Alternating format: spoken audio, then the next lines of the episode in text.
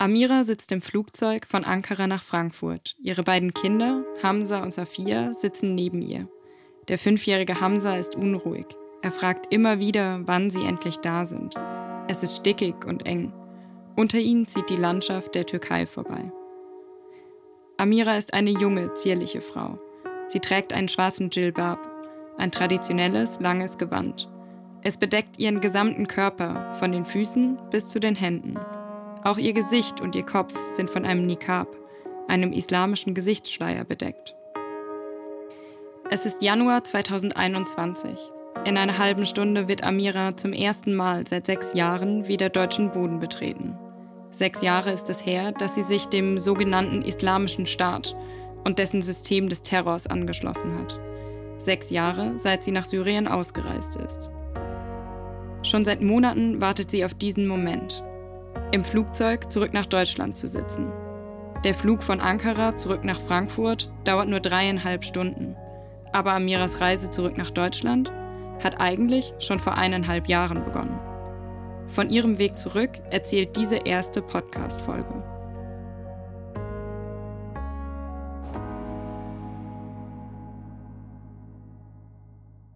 Wir wollen euch heute auf eine Reise mitnehmen.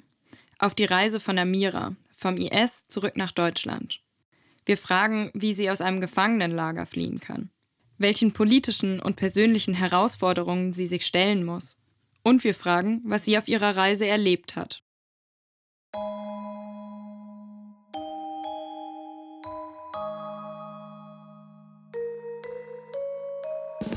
Wir sind Micha Bröckling, Sophia Fehrenbach, Leila Filali, Hanin El Awad und ich, Johanna Günther. Dieser Podcast wurde im Rahmen der Masterclass der Bundeszentrale für politische Bildung produziert. Ihr hört nach dem IS.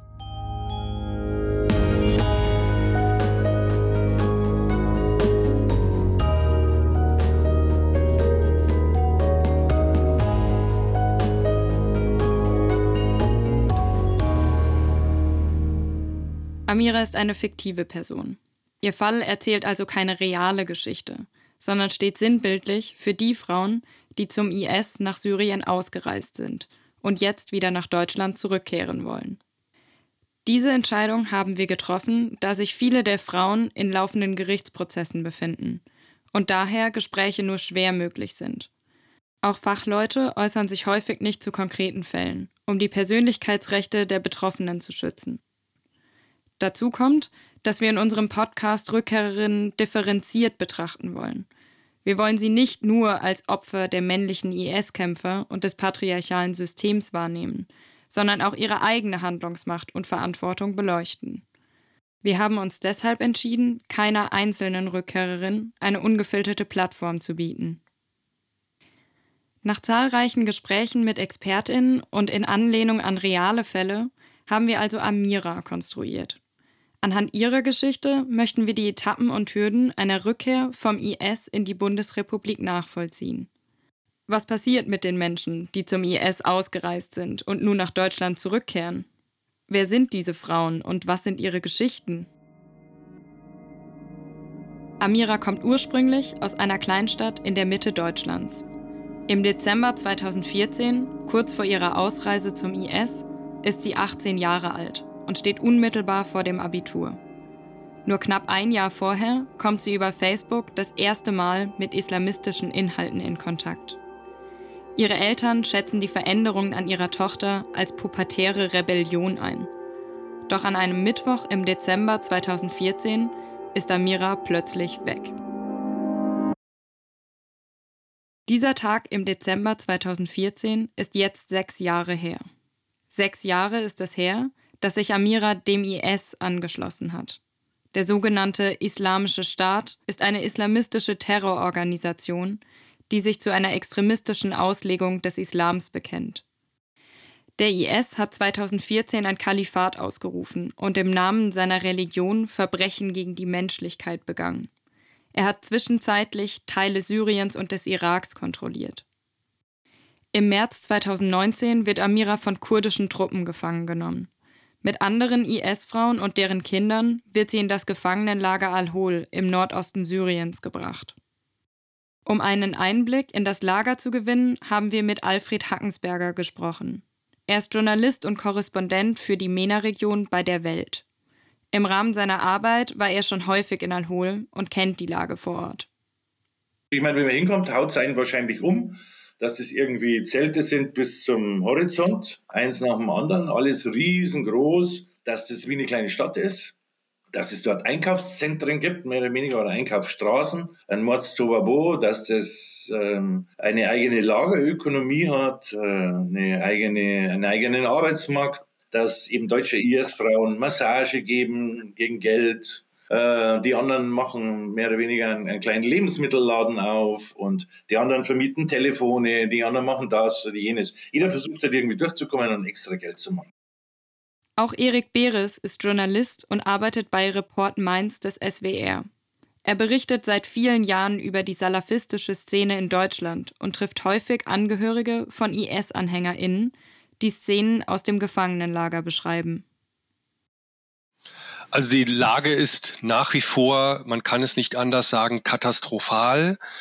Dort leben ja fast 60.000 Menschen und das Lager ist ja eigentlich nur für die Hälfte der Personen maximal überhaupt ausgelegt. Es herrscht große Hitze, die Hygienebedingungen sind miserabelst. Es gibt zu wenig Nahrung, kein Zugang zu Bildung für Kinder und Jugendliche. Viele Insassen sind auch krank, einfach durch diese jahrelange, dieses jahrelange Hinvegetieren dort. Hinzu kommt dann die Corona-Pandemie natürlich.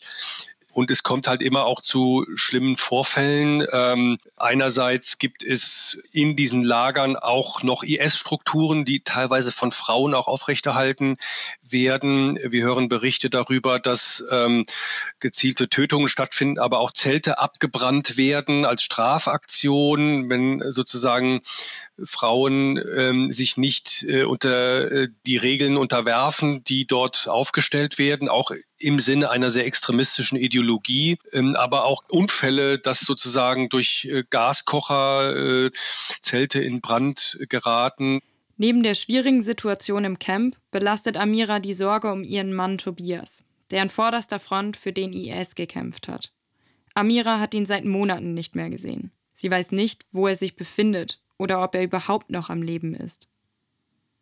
Grundsätzlich, glaube ich, kommt es recht häufig vor, dass im Zuge der Kampfhandlungen und dann der Gebietsverluste des IS ähm, Familien getrennt wurden natürlich, weil die Männer an der Front waren oder irgendwo in einem Kampfeinsatz und entweder gefallen sind, äh, getötet wurden oder festgenommen wurden von verschiedenen Kräften, zum Beispiel auch, wenn es halt auf dem Staatsgebiet des Iraks ist oder war, dann von irakischen Streitkräften, während die Frauen und die Kinder ähm, zu Hause in Anführungsstrichen geblieben sind und von anderen Kräften dann letztendlich in, in Gefangenschaft oder interniert wurden und zum Beispiel dann eben in Ahol sitzen und die Männer beispielsweise im Irak äh, inhaftiert sind.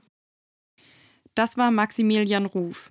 Er ist Islamwissenschaftler und Terrorismusforscher und arbeitet bei Violence Prevention Network. Das Violence Prevention Network, kurz VPN, ist der größte zivilgesellschaftliche Träger im Bereich Extremismusprävention in Deutschland. Max Ruf erklärt uns auch, wie gefährlich eine Inhaftierung im Irak selbst für deutsche Staatsbürgerinnen ist. Der Irak verfolgt eine recht strikte strafrechtliche Politik gegenüber IS-Mitgliedern, sowohl Frauen als auch Männern gegenüber. Und das bedeutet, dass natürlich äh, auch in recht kurzen und knappen Schnellprozessen da häufig die Todesstrafe verhängt und auch durchgeführt wird. Ähm, der deutsche Staat interveniert da diplomatisch erkennt natürlich die, die Hoheit des Iraks an, aber versucht äh, natürlich die Todesstrafe abzuwenden als, als großes Prinzip. Das gelingt manchmal, aber es gelingt auch nicht immer. Also es gibt einige europäische äh, Kämpfer, die hingerichtet wurden, auch nach recht knappen, kurzen Prozessen im Irak. Amira ist nicht die einzige Ehefrau von ihrem Mann Tobias. Neben ihr hat Tobias noch zwei weitere Ehefrauen, die auch mit ihren Kindern in Al-Hol leben. Doch zu den beiden anderen Ehefrauen hat Amira kein gutes Verhältnis. Von Anfang an gibt es Streit und Eifersucht. Auch im Camp ist die Situation zwischen den Frauen angespannt und es kommt immer wieder zur Auseinandersetzung. Kontakt zum Ehemann hat allerdings keine der Frauen. Hamza und Safia, Amiras Kinder, leiden besonders unter dem Leben im Camp. Es gibt nie genug zu essen. Amira und ihre Kinder sind unterernährt und geschwächt. Ihr ältester Sohn Hamza ist immer wieder krank. Die medizinische und sanitäre Versorgung in Al-Hul ist sehr schlecht. Es gibt zu wenig Ärzte und Medikamente für die rund 60.000 LagerinsassInnen. Schon nach einigen Monaten im Camp wird Amira klar, dass sie hier nicht bleiben können. Es gibt ja keine Aussicht auf Besserung oder irgendeine Veränderung ihrer Lage.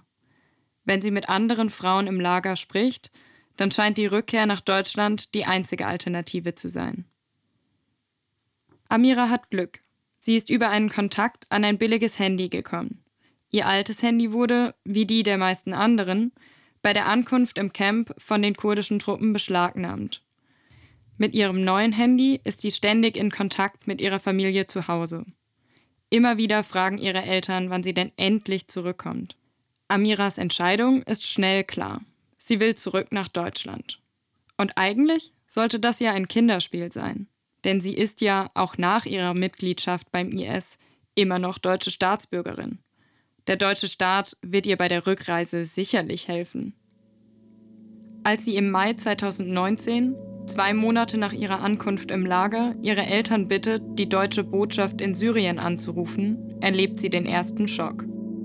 Ihre Eltern erzählen ihr, dass die deutsche Botschaft in Syrien schon seit 2012 geschlossen ist. Auf der Website der Botschaft liest sie. Die Botschaft Damaskus ist bis auf weiteres für den allgemeinen Besucherverkehr geschlossen. In Notfällen kann deutschen Staatsangehörigen in Syrien keine konsularische Hilfe geleistet werden. Aber wohin soll sich Amira denn jetzt wenden? Ihre Eltern in Deutschland bleiben zwar im Kontakt mit ihr, sind aber mehr als skeptisch. Vor allem ihr Vater ist enttäuscht von seiner Tochter. Er ist bei Telefonaten schweigsam und lässt Amiras Mutter sprechen. Er ist nie darüber hinweggekommen, dass seine Tochter sich einfach von der Familie abgewandt hat. Mit nur 18 Jahren. In seinen Augen fast noch ein Kind. Amiras Mutter ist vor allem besorgt. Seit sechs Jahren hat sie ihre jüngste Tochter nicht mehr gesehen oft Wochen oder Monate nichts von ihr gehört. Jedes Mal, wenn sie die Nachrichten von den Bombardements in Syrien gesehen hat, hat sie um das Leben ihrer Tochter gezittert. Jetzt will sie nur, dass Amira und die Kinder nach Hause kommen. Sie will sie sicher auf deutschem Boden wissen. Amira ist dankbar für die Unterstützung ihrer Eltern in Deutschland. Sie bittet sie noch einmal um Hilfe. Und ihre Eltern reagieren schnell. Weil sie nicht wissen, was sie tun sollen, kontaktiert ihre Mutter als nächstes die örtliche Polizeiwache. Diese verweist sie an das BKA, das Bundeskriminalamt. Amiras Mutter ruft das BKA an und bittet sie, ihre Tochter nach Deutschland zurückzuholen. Natürlich ist Amira nicht die einzige Deutsche im Gefangenenlager Al-Hol. Und sie ist daher auch nicht die einzige, die schnellstmöglich nach Deutschland zurückkehren möchte. Tatsächlich leben 2019 ca. 90 deutsche Frauen in dem Camp. Sie alle haben sich Jahre zuvor dem IS angeschlossen. Doch wer sind diese Frauen und wie haben sie zum Aufbau des Islamischen Staats beigetragen? Evin Jakob ist Ethnologin am Landeskriminalamt Rheinland-Pfalz und Expertin für islamistischen Extremismus, Terrorismus und innere Sicherheit. Sie befasst sich unter anderem mit der Frage, welche unterschiedlichen Rollen Männer und Frauen beim IS gespielt haben. Wenn wir über Rückkehrende sprechen, sollte uns klar sein, dass wir nicht über eine homogene Gruppe sprechen. Frauen und Männer, die zum Islamischen Staat ausgereist sind, hatten unterschiedliche Motivationen und Gründe auszureisen. Und das Gleiche gilt natürlich auch für die Rückreise nach Deutschland. Uns bzw. die Sicherheitsbehörden interessiert vor allem die Frage, welche Rolle die Frauen und Männer beim Islamischen Staat gespielt haben und welche Erfahrungen bzw. Qualifikationen sie mit nach Deutschland bringen. Wenn wir uns zum Beispiel die Gruppe der Männer anschauen, dann sehen wir, dass es Männer gab, die auf dem Schlachtfeld mitgekämpft haben. Es gab aber auch welche, die als beispielsweise ITler, Ärzte, Mechaniker, Bombenbauer, Journalisten und so weiter agiert und den IS somit unterstützt haben. Denn der IS hatte ja den Anspruch für sich, ein, als ein Staat äh, zu fungieren. Und hierfür hat er natürlich mehr gebraucht als nur Kämpfer. Männer hatten also verschiedene Berufe beim IS und waren nicht nur als Kämpfer aktiv. Aber wie ist das bei Frauen? Kann oder muss man sie auch als Täterinnen verstehen? Oder waren sie wirklich nur passive Mitläuferinnen und Opfer ihrer Situation, wie so häufig suggeriert wird? Es gab viele Frauen, die eine sogenannte passive Rolle im IS gespielt haben bzw. inne hatten, ähm, wie beispielsweise sich um den Haushalt zu kümmern, um den Ehemann und die Kinder zu kümmern bzw. Kinder zu gebären. Ähm, aber auch diese Rolle, auch mit dieser Rolle haben sie äh, den IS unterstützt und auch diese Rolle zeigt, dass sie nicht weniger radikal sind als Frauen, die den IS aktiv vor Ort unterstützt haben, indem sie beispielsweise Frauen aus aller Welt rekrutiert oder auch als sogenannte Sittenpolizisten äh, gearbeitet haben. IS-Frauen, die auch häufig einfach Kämpferfrauen oder Mütter von IS-Kindern genannt werden, sind also keineswegs automatisch weniger extremistisch, nur weil sie nicht in den Kampfhandlungen involviert waren. Auch in der patriarchalen islamistischen Ideologie haben Frauen wie Amira einen Platz gefunden, um den IS und seine Ordnung aktiv zu unterstützen. Heute versuchen viele Frauen im Lager einen Weg zurück nach Deutschland zu finden. Wie Amira kontaktieren sie über verschiedene Umwege das BKA. Und trotzdem, es passiert nichts. Wochenlang bekommt Amira keine Neuigkeiten aus Deutschland. Aus ihrer anfänglichen Hoffnung wird bald Wut und Enttäuschung. Doch sie kann nur weiter warten und ausharren. Amira ist in ihrer Hoffnung auf eine Rückholung nicht allein. Aber so einfach ist das nicht, wie Samira Benz, die Rückkehrkoordinatorin des Landes Berlin, beschreibt.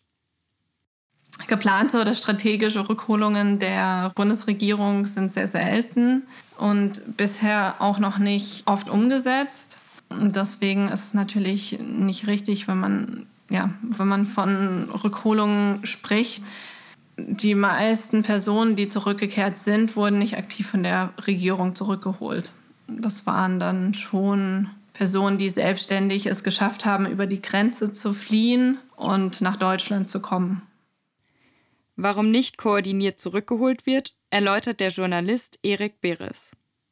Die Bundesregierung argumentiert natürlich, ähm, wir haben ja gar keine konsularische Betreuung in Syrien, weil wir äh, sämtliche diplomatischen Beziehungen zu dem Assad-Regime in Syrien abgebrochen haben. Und das Kurdengebiet liegt nun mal in Syrien und deswegen können wir da offiziell sozusagen auch keine konsularische Betreuung herstellen.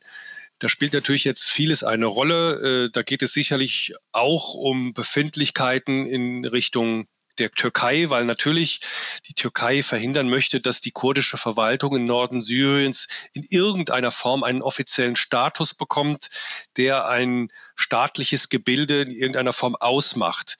Das heißt, jeden Schritt, den die Bundesrepublik Deutschland hier tun würde, um eine konsularische Anerkennung, eine diplomatische Anerkennung auszustrahlen, so würde ich es mal nennen, äh, würde natürlich auch möglicherweise zu diplomatischen Verwicklungen mit der Türkei führen. Das ist natürlich eines der Grundprobleme, dass man eben hier sagt, naja, wir fahren da jetzt nicht einfach mal mit dem Flugzeug da runter, organisieren das und gehen da rein und holen die da raus. Bei einer koordinierten Rückholung riskiert Deutschland also diplomatische Probleme mit der Türkei. Aber welche Rolle spielt die kurdische Selbstverwaltung in dieser Gleichung? Wir hören jetzt schon auch mehr und mehr Stimmen, die sagen, vielleicht nutzen die Kurden diese europäischen, diese deutschen Insassinnen und, und die Kinder und die Frauen auch so als eine Art Faustpfand. Nämlich, was würde natürlich passieren, wenn diese Europäer irgendwann mal alle aus dem Land wären, dann wäre möglicherweise die kurdische Verwaltung ja auch gar nicht mehr interessant für die europäischen Staaten. Ähm, also insofern gibt es immer mal wieder auch Stimmen, die sagen, es liegt gar nicht so sehr an uns. Wir bemühen uns ja und wir sind da eigentlich schon weiter in unseren Planungen, aber die kurdische Verwaltung möchte nicht. Also die Wahrheit liegt vielleicht manchmal so ein, in Einzelfällen in der Mitte. Beide Erklärungsversuche sind aber durchaus plausibel. Nicht nur außenpolitisch sind Rückholungen ein schwieriges Thema. Auch in Deutschland gibt es Debatten, ob die Staatsbürgerinnen aus den Camps zurückgeholt werden sollen. Es ist mit Sicherheit kein Gewinnerthema, äh, vor die deutsche Bevölkerung zu treten und zu sagen, wir müssen jetzt ehemalige oder mutmaßliche IS-Anhängerinnen und Frauen und Männer zurückholen. Egal, das ist kein Thema, mit dem man gewinnen kann, weil äh, der Großteil der Bevölkerung natürlich sagen wird, wie könnt ihr nur, wir haben hier Probleme genug, das wollen wir nicht. Amira wartet also monatelang vergeblich auf eine Antwort vom BKA. Doch noch immer passiert nichts. Im September 2019 entscheidet sie, dass sie es auf einem anderen Weg versuchen muss. Sie muss ihre Rückkehr nach Deutschland selbst in die Hand nehmen. Als erstes spricht sie mit anderen Frauen im Lager. Einige Frauen im Camp erzählen Amira von Schleusern, die Frauen und Kinder gegen Geld von Al-Hol an die türkische Grenze bringen. Die sei ja nur wenige Stunden mit dem Auto entfernt. Von einer französischen IS-Frau aus dem Lager erhält sie die Telefonnummer eines Schleusers. Er heißt Abu Majid. Ansonsten weiß Amira nichts über ihn. Sie schreibt ihm eine SMS.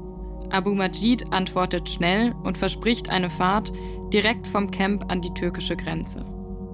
Er schreibt, dass es ganz einfach wäre, dass er das ständig mache und dass noch nie etwas schiefgegangen wäre. Aber wie soll sie aus dem Camp kommen? Ihre Kinder, Hamza und Safia, sind doch noch so klein. Hamza ist fast vier, Safia erst zwei. Die können doch nicht einfach über den Zaun klettern. Auf Amiras Zweifel sagt Abu Majid, dass er ihr alles erklären werde, sobald sie bei dem Treffpunkt wäre. Und dass sie sich nicht sorgen solle. Er habe das ja wirklich schon häufig gemacht. Amira schöpft neue Hoffnung. Bald schon würde sie im Auto in Richtung Türkei sitzen.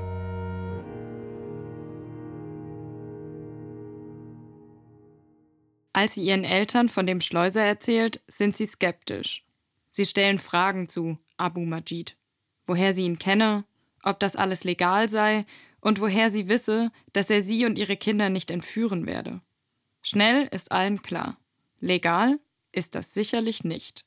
Aus einem Gefangenenlager zu fliehen und über eine Landesgrenze gebracht zu werden, ist nicht nur illegal, sondern auch hochgefährlich. Keiner kann Amira sagen, was passiert, wenn sie unterwegs angehalten werden würden.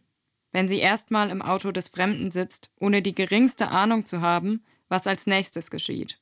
Wo die türkische Grenze genau liegt, kann sie nicht sagen.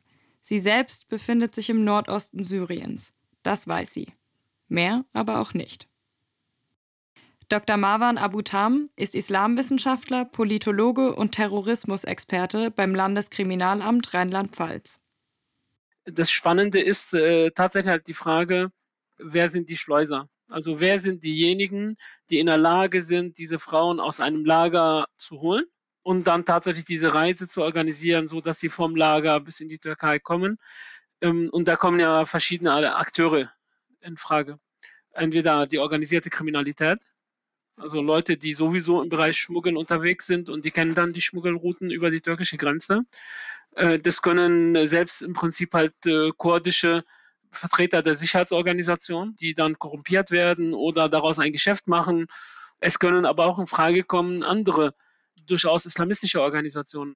Also das gibt es auch. Es werden Aufträge weitervergeben an, an Unterorganisationen, sodass im Prinzip halt nicht unbedingt die Person, die am Anfang Ansprechpartner war, tatsächlich diejenige ist, die die Schleusung durchmacht. Also quasi, wo dann eine Kombination von allen möglichen Szenarien stattfindet die, die wichtigste aller Feststellungen ist, dass die Leute, die das Ganze organisieren, eben keine Hilfsorganisation sind. Also keine, keine das ist kein sozial-karitatives Projekt, sondern die müssen bezahlt werden. Und die, die Frage sich stellt, wer bezahlt die? Abu Majid verlangt 8000 Euro für die Überfahrt in die Türkei, für sie und ihre Kinder. 8000 Euro. Für Amira eigentlich unbezahlbar. Wieder ist sie auf die Unterstützung ihrer Eltern angewiesen. Amira braucht Wochen, um ihre Eltern zu überzeugen, fragt sie immer wieder, bis ihre Eltern sich irgendwann dazu bereit erklären, das Geld zu beschaffen und es nach Syrien zu schicken. So viel Geld, ohne Absicherung, ohne Garantien, dafür aber mit erheblichen Risiken. Dazu kommt, dass es gar nicht so einfach ist, Geld nach Syrien zu schicken. Man kann in dem Lager ja nicht einfach zu einem Bankautomaten gehen und Geld abheben. Oder doch? Sehr viele Eltern, die überweisen so schon Geld an ihre Kinder bzw. ihre Töchter in den Lagern, weil diese Lager äh, kann man sich nicht so vorstellen äh, mit, einem Flüchtlingsheim in, in Deutschland, wo dann die, die, Grundversorgung wenigstens geliefert wird, sondern sehr viele Dienstleistungen müssen diese Frauen kaufen. Auch Schutz müssen sie oft bezahlen. Das heißt, hier fließt bereits Geld und da sich auch, haben sich bestimmte Strukturen entwickelt, um Geld aus beispielsweise westlichen Staaten nach Syrien zu überweisen. Also da gibt es schon, und das ist den Sicherheitsbehörden auch mittlerweile bekannt, Transfermöglichkeiten. Dann, was weiß ich, dass auf einmal ein Büro von Western Union äh, 500 äh, Meter weiter weg von so einem Lager auf einmal existiert. Das ist quasi, wo man ganz offiziell Geld überweisen kann. Das heißt, die Nachfrage schafft dann die entsprechenden Angebote. Amiras Eltern sind auch nicht reich. Sie haben Amira schon die letzten Monate im Camp unterstützt, haben ihr immer wieder Geld überwiesen. Für Winterkleidung, Essen oder ihr Handy. So geht es auch Amiras Mitgefangenen im Camp. Wer Glück hat, wird von der Familie aus dem Ausland unterstützt. Denjenigen, die keine Unterstützung von zu Hause haben, geht es häufig noch schlechter. Amira selbst hat keinerlei Ersparnisse. Sie weiß, dass sie ohne Hilfe aus Deutschland Al-Hol nicht verlassen kann. Nach wochenlangem Hin und Her schicken ihre Eltern endlich das Geld. Der Transfer läuft über Mittelsmänner in der Türkei. Von dort bringt es dann jemand bis zu Abu Majid. Man nennt das Hawala-System. Ein Netzwerk aus Personen, die so Geld über Grenzen transportieren können, ohne eine offizielle Spur zu hinterlassen. Wie das genau funktioniert, wissen Amiras Eltern auch nicht. Ein entfernter Bekannter hat das für sie organisiert. Das Geld ist bezahlt, sie ist bereit. Jetzt darf nichts mehr schiefgehen. Abu Majid schreibt Amira eine SMS. Sie soll am Dienstagabend mit ihren Kindern auf ihn warten. Um 23 Uhr am Rande des Camps. Er schickt ihr einen Standort auf Google Maps. Amira und ihre Kinder brauchen dorthin nur circa 20 Minuten zu Fuß. Abu Majid sagt ihr, dass sie kein Gepäck mitnehmen dürfe. Nur das Wichtigste. Ihr Handy und ein paar Dokumente. Safias Tuch, das sie seit ihrer Geburt hat. Das wenige Bargeld, was ihr noch bleibt. Kleidung für sich und die Kinder. Besonders viel besitzt sie sowieso nicht. Die letzten Tage vor der Reise sind hektisch. Amira verkauft all ihre Haushaltsgegenstände an andere Frauen im Camp. Warme Decken, überschüssige Kleidung und einige Töpfe. Dienstagmittag bekommt sie eine SMS. Abu Majid schreibt, die Flucht ist verschoben. Nächste Woche, inshallah. Ihre Kinder sind aufgekratzt. Amira frustriert ihre Eltern in Deutschland fassungslos. Auf Abu Majid ist kein Verlass, sagen sie. Nach zwei Tagen meldet er sich wieder. Am folgenden Mittwoch. Gleiche Zeit, gleicher Ort. Amira schöpft neue Hoffnung und wartet. An dem besagten Mittwoch schreibt sie Abu Majid eine SMS. Läuft alles nach Plan? Keine Antwort. Stunden später immer noch nichts. Sie ruft ihn an. Die Nummer existiert nicht mehr. Amira verfällt in Panik. Das Geld ist doch längst überwiesen. 8000 Euro. Und sie muss nach Deutschland. Hier raus. Raus aus dem Elend, raus aus diesem Horror. Sie hat doch alles gemacht, was Abu Majid gesagt hat. Und jetzt ist er wie vom Erdboden verschluckt. Sie ruft ihn an. Immer wieder.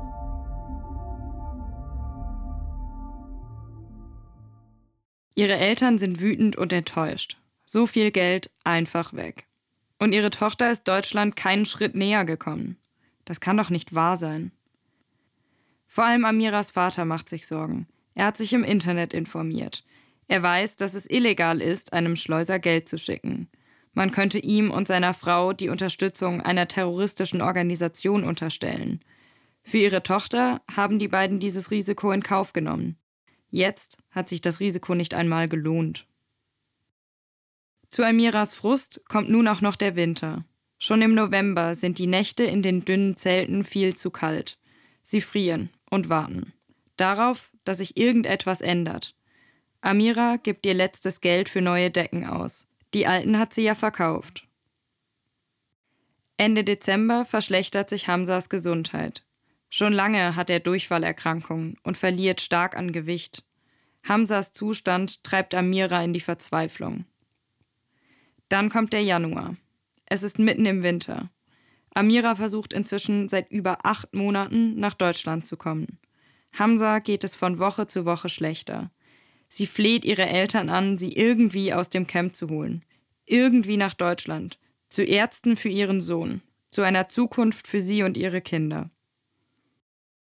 Amira ist mit ihren Sorgen nicht allein. Viele Frauen wollen zurück nach Deutschland. Und das aus gutem Grund. Wir haben Maximilian Ruf von VPN gefragt, was passiert, wenn die Menschen aus den Camps nicht zurückgeholt werden. Die, also die einfachste Antwort ist, dass einige davon wahrscheinlich sterben werden in irgendeinem Kontext, so sei es im, im Zuge einer Krankheit ähm, oder sei es im Zuge eben von Gewalt oder Kriminalität innerhalb der Camps. Ähm, oder, und man weiß ja auch nicht, wie sich die Lage dort entwickeln wird in Nordsyrien. Äh, ich meine, das ist ja kein beendeter Konflikt. Je länger die Leute in diesen Camps verbleiben, ähm, desto höher ist auch natürlich die Gefahr einer, einer, einer erneuten Radikalisierung, einer stärkeren Radikalisierung eines Wiederanschlusses an ähm, dschihadistische Gruppen oder den IS. Und desto größer ist natürlich auch die Gefahr, dass, dass ähm, Kinder sterben, Kinder schwer krank werden ähm, oder eben Kinder weiterhin indoktriniert werden und äh, rekrutiert werden. Und wir noch mehr Leute verlieren, in Anführungsstrichen, an diese Gruppierungen, an diese Ideologie. Das Problem zu ignorieren ist also keine Lösung. Klar ist, der deutsche Staat muss handeln wir haben eine Verantwortung einerseits den Menschen gegenüber, den Kindern gegenüber, ähm, Staatsbürgern gegenüber immer. Das ist einfach ein Grundprinzip, ähm, egal was sie tun. Ähm, und aber auch der internationalen Gemeinschaft gegenüber, die nicht mit diesem Problem allein zu lassen, das ja schon äh, auch hausgemacht ist. Auch Amiras Eltern sind verzweifelt. Sie hören die Frustration in Amiras Stimme, die Angst um Hamza und Safia. Sie müssen die drei irgendwie nach Hause holen. In Deutschland suchen sie nach neuen Möglichkeiten. Sie finden eine Beratungsstelle, die Familien von deutschen IS-AnhängerInnen unterstützt. Diese Organisation kennt die Sorgen der Eltern.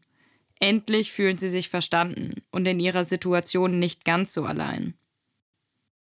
Amiras Eltern hatten bis zur Ausreise ihrer Tochter nichts mit dem IS zu tun. Wie die meisten Menschen waren sie schockiert von Fernsehberichten über Sklavenhaltung, öffentliche Hinrichtungen oder den Terror des IS. Das hat für sie nichts mit dem Islam zu tun. Es ist unvorstellbar, dass ihre Tochter sich freiwillig solchen Leuten angeschlossen hat. Der Kontakt mit ihrer Tochter überfordert sie. Amira befindet sich in einer Lebenswelt, die ihre Eltern einfach nicht nachvollziehen können. Aber sie sind auch wütend. Amira hat sich dieses Leben ja auch ausgesucht sich in einen Krieg eingemischt, von dem sie nichts versteht. Sie fragen sich häufig, warum sie sich diesen Terroristen angeschlossen hat. Wann und weshalb hat sie sich so verändert? Amira war doch immer ein aufgeschlossenes, nettes Mädchen. Was ist nur passiert? Was ist schiefgelaufen? Die Leute in der Beratungsstelle erklären, dass es vielen Eltern so geht. Außerdem haben sie Kontakte nach Al-Hol. Sie kennen die Lage und haben schon andere Frauen und deren Familien auf diesem langen Weg begleitet. Amiras Eltern treffen immer wieder VertreterInnen der Organisation.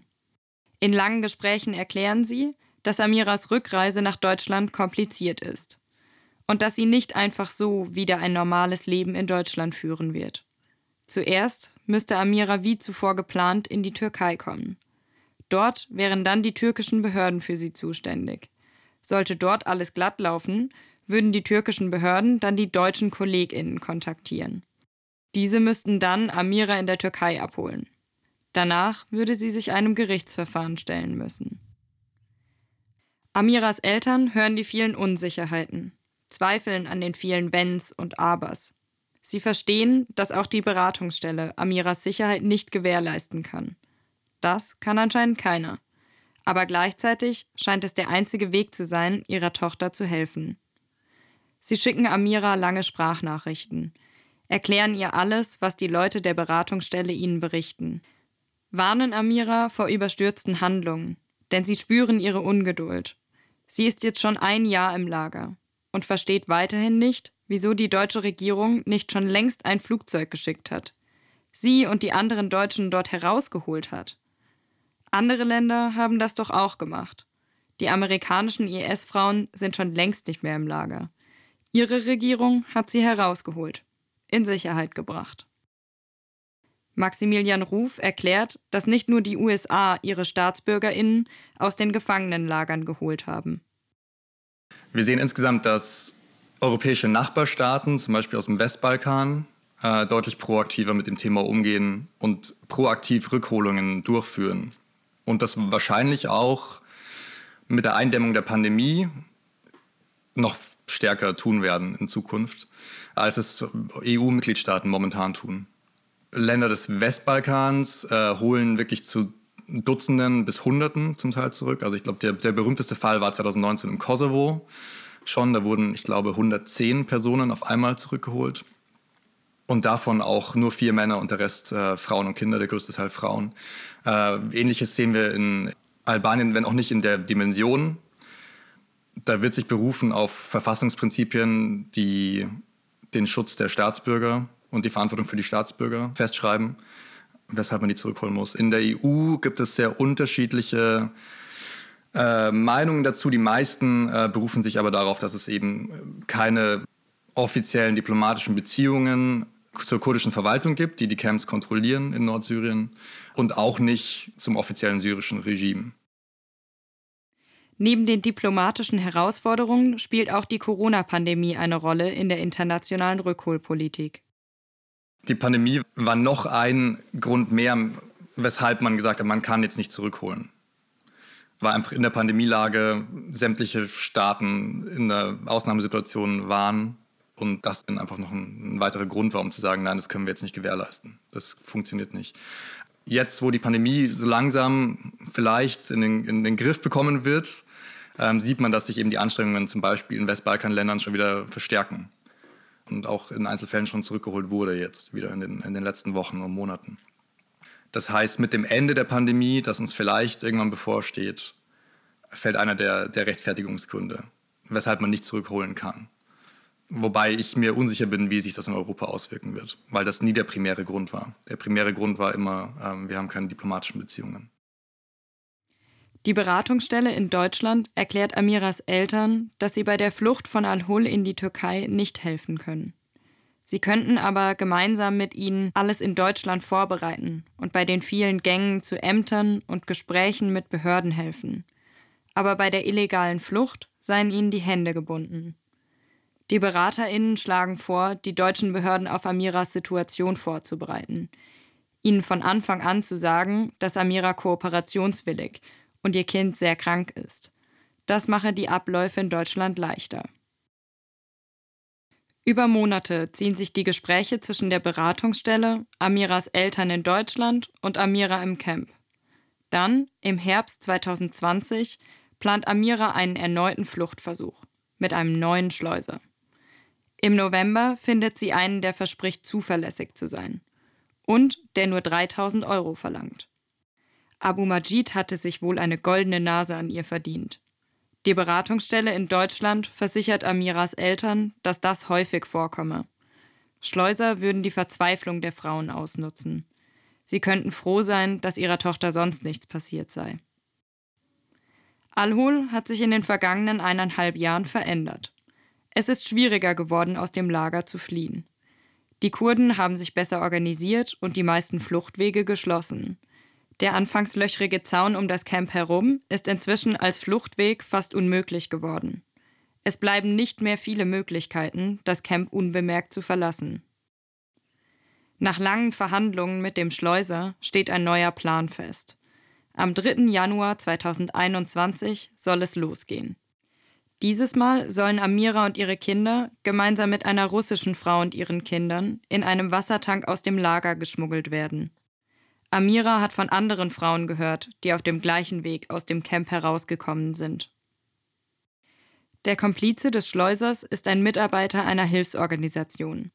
Dieser fährt mit einem großen Lastwagen samt Wassertank jeden Tag nach Al-Hol.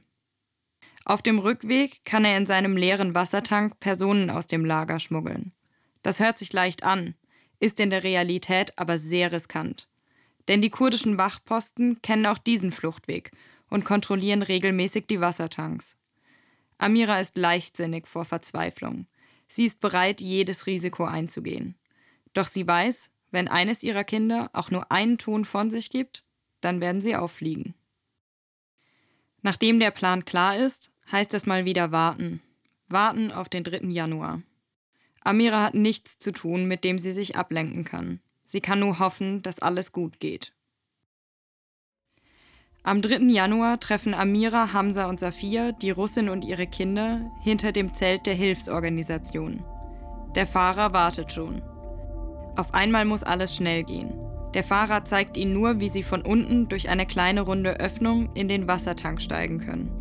Im Inneren ist es nass und so dunkel, dass sie ihre Hände nicht vor den Augen sehen können. Kurze Zeit später hören sie, wie mit lautem Rütteln der Motor anspringt. Amira ist steif vor Angst. Bei jedem Schlagloch fliegen Hamza und Safia in die Luft und landen hart auf dem rutschigen Boden des Tanks. Sie sprechen kein Wort. Nach einer Stunde, die sich wie eine Ewigkeit anfühlt, hält der Wagen an. Sie sind in einer Stadt angekommen. Der Fahrer reißt die kleine runde Öffnung des Wassertanks auf. Amira lässt sich als erste auf den Boden fallen, direkt zwischen die Reifen. Sie braucht einen kurzen Moment, um ihre Umgebung wahrnehmen zu können und hört, wie Hamza und Safia unsanft neben ihr landen. Es muss schnell gehen. Auf der gegenüberliegenden Seite wartet schon ein Minibus. Amira und die Kinder steigen in den klapprigen Wagen. Alles wie abgemacht. Der Van soll sie bis zur türkischen Grenze bringen. Die Russin und ihre Kinder nehmen eine andere Route. Ihre Wege trennen sich hier, aber über deren Zukunft kann Amira sich jetzt keine Gedanken machen. Die Fahrt vergeht schnell. Amira kann nur vereinzelt Büsche und Geröll an den Straßenrändern erkennen. Viel mehr ist in der Dunkelheit nicht auszumachen. Kurze Zeit später entdeckt sie die Lichter der türkischen Grenze. Nur drei Stunden hat die Fahrt gedauert, auf die Amira seit über einem Jahr hingefiebert hat. Kurz vor der Grenze hält der Bus an und der Fahrer sagt, dass sie die letzten Meter laufen müssen. Kaum sind sie ausgestiegen, fährt das Auto weg. Amira steht unsicher vor der Grenze. Circa 50 Meter entfernt kann sie schemenhaft einen Mann mit einem Gewehr an einem Grenzübergang sehen.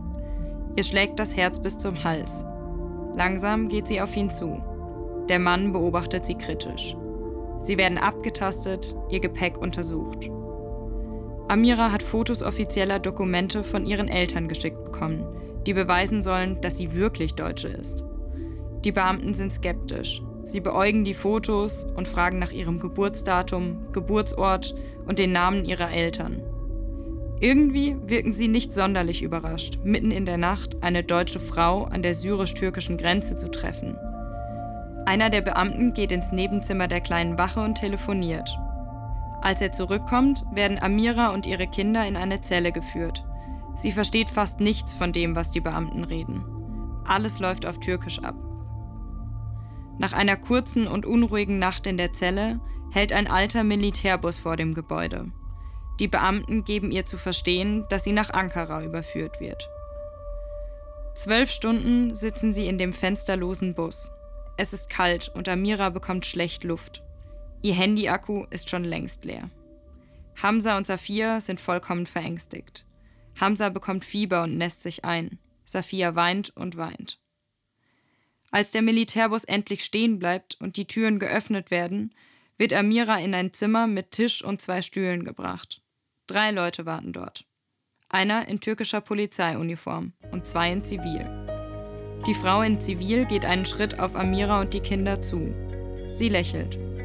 Hallo Amira, wir sind vom BKA in Deutschland und hier, um dich nach Hause zu bringen. Die Frau spricht Deutsch. Eine Deutsche. Amira kann es kaum glauben. Die Frau kommt aus Deutschland, um ihr und ihren Kindern zu helfen. Endlich. Dr. Marwan Abutam vom LKA Rheinland-Pfalz erklärt, warum auf einmal eine Mitarbeiterin des BKAs in der Türkei auf Amira wartet. Wenn eine Frau, nehmen wir mal an, über die türkische Grenze kommt, äh, meldet sich bei der deutschen Botschaft. Meistens ist es so, dass sie keine Unterlagen haben damit sie weiterreisen kann nach Deutschland, bräuchte sie dann entsprechende Ersatzpapiere. Das heißt, die deutsche Botschaft ist äh, involviert.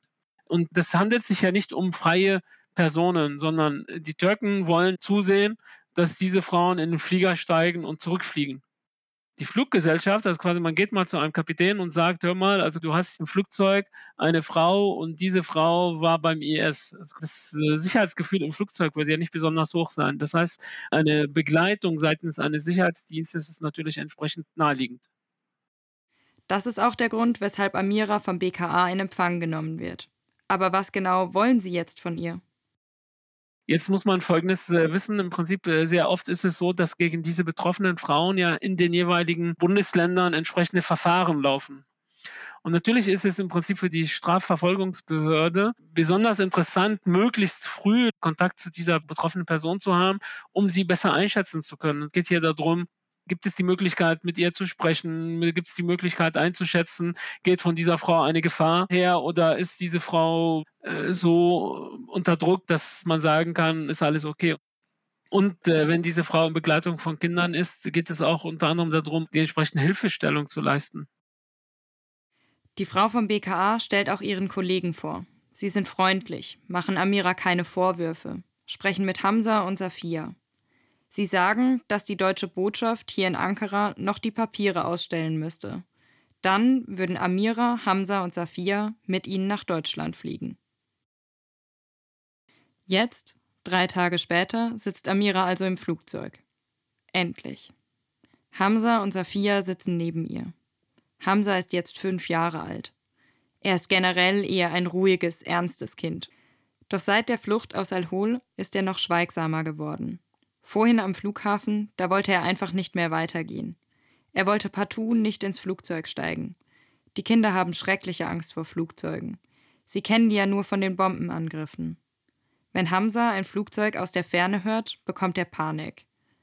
Ihn in das Flugzeug nach Deutschland zu bringen, war nur mit viel Überzeugung und gut Zureden möglich. Safia hingegen hat sich schnell von ihrer anfänglichen Angst erholt.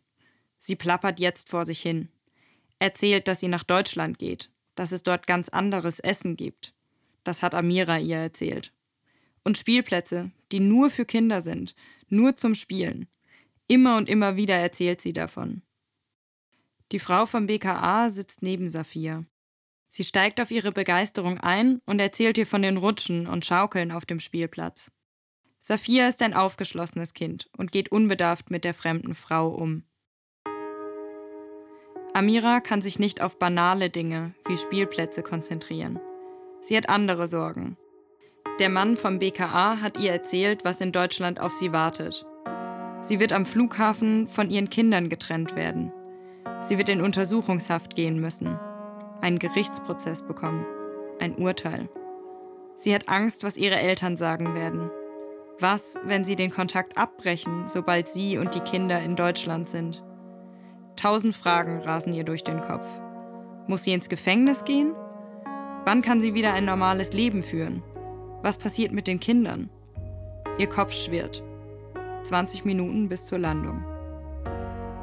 In 20 Minuten wird sie zum ersten Mal seit sechs Jahren wieder deutschen Boden betreten. Sechs Jahre ist es her, dass sie sich dem IS angeschlossen hat. Sechs Jahre, seit sie nach Syrien ausgereist ist. Der Flug nach Frankfurt dauert nur dreieinhalb Stunden, aber Amiras Reise zurück nach Deutschland war viel länger.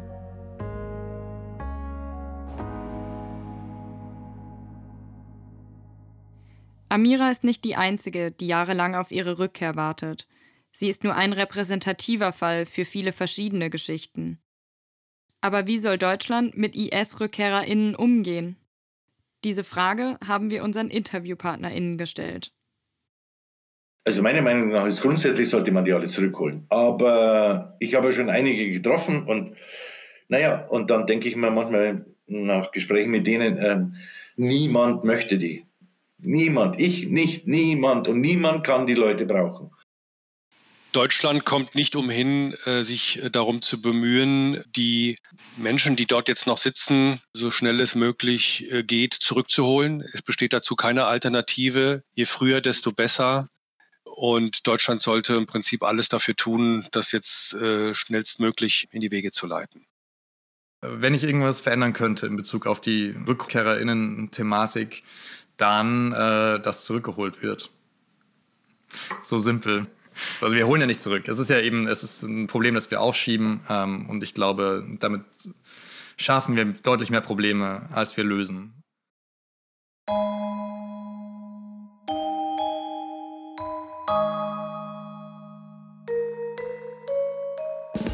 Was passiert am Flughafen in Frankfurt? Kann Amira ihre Kinder behalten? Werden sie sich wieder an ein Leben in Deutschland gewöhnen können? Ihre Erfahrungen aus Syrien verarbeiten? Nächstes Mal bei Nach dem IS.